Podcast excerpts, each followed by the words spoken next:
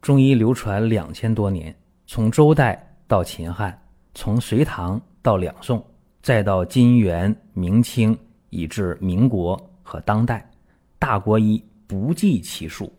从理论也好，到实践也罢，值得学习的太多了。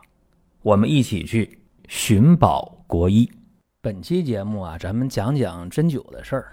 其实，在我的音频当中啊，无论哪一个专辑，很少会讲到针灸。为什么？因为我用的少啊，所以呢，也就几乎没给大家讲过。那么今天呢，我就想讲两个针灸的案例，跟大家分享一下。为什么不用针灸呢？因为第一个啊，我用的少啊，手法不是那么熟练啊，这我坦诚的讲。再一个呢，就我接触的病号当中。大家宁可喝那药汤，喝中药，苦就苦呗。他怕疼，说实话啊，现在很多病号真怕疼。再加上我也不太精于针灸，所以用的少。但是今天这两个病例呢，我觉着有必要分享一下。为什么？因为效果特别好啊。这个病呢有代表性，再一个呢用的这个手法，呃，也确实呃很经典。你看，第一个呢是痛经的案例，那么我用的是烧山火的手法。有些人对烧山火呀、透天凉啊，对这些针灸的方法有一定了解。这个方法确实好，好在立竿见影。那么大家知道痛经这个问题呀，疼起来要命的。那么我接触一个病号，二十二岁啊，未婚。这个女孩呢，就是一来月经就下腹部疼的就不得了，而且疼的手脚冰凉啊，会出冷汗啊，脸色是黄白的。那天来的时候呢，不但脸白、手脚凉，而且出汗，更关键的是还恶心，想吐还吐不出来。那么通过问诊排除了怀孕这个问题。那么是什么呢？她说我每次月经都这样。啊，只不过这一次呢特别重。好了，那么这个问题找到了是吧？确诊了就是痛经，是寒症是吧？怎么办？是瘀症。好了，直接用针灸的烧山火的手法，取这个穴位也特别简单，取三阴交和水道，啊，取这两组穴位。那么用的手法是烧山火。就是呼气进针，吸气出针，徐进即出，就慢慢进，快点出，分天地人三步去进针，然后一次就退针了。这里我想说一下什么呢？想说一下烧山火这个手法。烧山火这个手法呀，如果是校门里出来的，大家都是看的是教材啊，规划教材，无论是第几版，这里边写的呢。都是浅中深三层啊，天地人三步啊，先浅后深，然后呢，每一层啊做慢提，紧按慢提九次，然后呢退回浅层啊，这个反复的操作，操作九次是吧？最后呢将针留到深层去留针，在这过程当中呢配合呼吸，就是呼吸补泻啊，用补法。出针时候呢，把针口按住了，哎，这就是烧山火。其实这个描述也好，操作也好，过于简单。为什么？因为一旦大家走出校门有经历的话，你可能会看《针灸大成》，看这个《金针赋》啊，看这样的书，你会发现历代医家对烧山火的操作也好，体会也好，是不尽相同的。所以呢，我不细讲啊。如果有基础的，你可以看一下这两本书，你再深入的去体会。如果没基础的，大家一听哦，我明白了，烧山火的方法啊，就是呼气进针，吸气出针，快进呃慢进快出吧，就徐进急出，分天地人三步进针啊，每一步都是按照什么呢？紧按慢提行针九次，对吧？然后呢？就把针插在身部，然后呢，一次推针，出针之后穴位按压一会儿。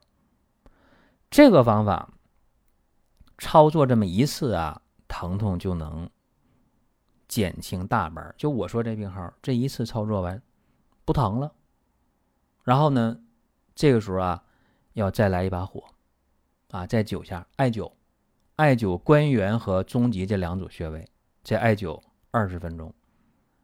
烧伤火的方法，晒阴交和水道这两组穴位，操作完毕之后，艾灸关元、中极这两组穴位，一次就能止痛，啊，一次就能止痛。那么在下次月经来之前前三天，再操作一次，一般来讲，一年半载的就不会再因为寒和瘀发生痛经，啊，这个方法特别管用。所以呢，我把这个案例跟大家分享一下。那么，之所以触动我用针灸的方法，第一个呢是当天那个病号确实痛苦啊，这急症急症来的话，你给他喝中药，他不可能有这么快，是吧？你这操作完之后，四十分钟不疼了，这多好，对不对？所以说你不疼之后了，你是喝中药啊，还是嫌中药苦？你说我吃点这个鹿参膏都行，鹿参膏方便甜呢。效果还有，这都可以。但是急症来了，你说我想马上解决问题怎么办？啊，还是这个方法来得快，针法和灸法啊。这烧伤火，大家有兴趣可以研究一下。再一个，触动我的是什么呢？是我身边很多同行啊，他们专门的就搞针灸啊，仍然是几十年下来乐此不疲，就觉得哎呀特别有心得。然后跟他们一沟通一聊天啊，前两天聊完天隔了一天来这么一个病号，哎，我就觉着，哎，我应该换一个思路，用针灸，结果怎么样？针灸来的特别快，啊，所以分享完毕啊，这个烧山火治疗痛经的事儿，我们在听节目的过程当中啊，想说的话、想问的事儿，可以通过评论来实现。如果说身边人也需要这个内容，你可以转发一下。再有啊，就是关注的事儿。点关注不迷路，下回还能继续听。另外，大家可以关注一个公众号，叫“光明远”，阳光的光，明天的明，永远的远。这个号啊，每天都有内容的持续更新，方便大家了解最新的动态。点赞、关注、评论、转发这几个动作一气呵成，感谢各位的支持和捧场。下面再分享一个用重泻法治鼻血的这么一个案例。那么这也是一个比较急的事儿。什么事儿急呀？这大热天儿啊，来一个小伙子，十七八岁，看出来没有二十岁啊。他妈妈带来的，说什么说？哎呀，这赶紧帮忙。他不说我也看出来了，那流鼻血呢是吧？用那个纸巾都湿透了，都是红的，怎么回事啊？一问。啊，说这两年可能学习压力大，或者是什么原因说不清，啊，反正这两年就是经常流鼻血。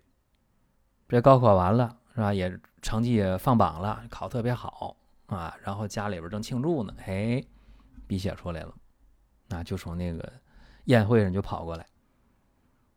我一问，我说你都什么时候流鼻血？他说那没准啊，天冷天热都流啊。我说那这回流鼻血之前多久没流？他说有小半年了。哦，我说也怪啊，天气热，这毛血管扩张，脆性增加，容易出血。我说你都怎么处理的啊？拿凉水拍这个脖子，拍脑门啊，拍前额都不好使。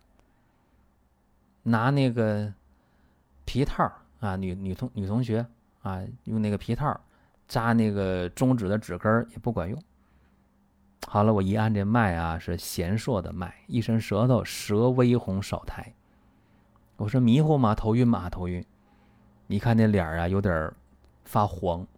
好了，怎么办？最快的方法莫过于用针灸的方式。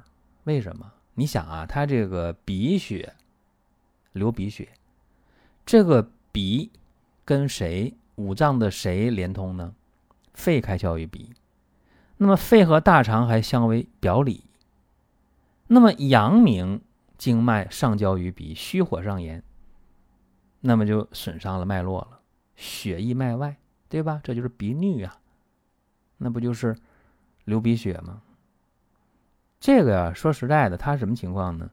它是热作阳络，啊，应该是热症，所以呢，给他取什么穴呢？当时啊，给他取的是上星、信会、商阳，还有一个后发际，这几个穴位啊，其实是有门道的。我们分析一下啊，上星、信会、后发际这三个穴位均属督脉而通于鼻。那么取这三个穴位干嘛呢？泄热。那么商阳穴呢，为手阳明井穴，又落于鼻，还可以泄热。哎，所以这一进针啊，商阳穴点刺放血，那三个穴位上行信会后发际进针重泻。那么针进以后啊，就三分钟不到，血就止住了，就鼻血不流了。然后留针。留针之后再出针，出针之后了，加压按揉这几个穴位，好了，这血止了，不但止了。后来，啊，他母亲从微信上跟我们讲说，这孩子没事最近，啊，这段时间蹦啊、跳啊、疯啊、玩啊，反正高考结束了，放松呗，也没有再流这个鼻血。所以说。针灸这种治病的方式啊，大家一旦呃用的恰当，效果还是非常好的。好了，各位，这是咱们今天呢讲解的相关内容。您听到这儿啊，本期音频就要结束了。如果您有什么宝贵的意见，有什么想法要求，可以留言评论。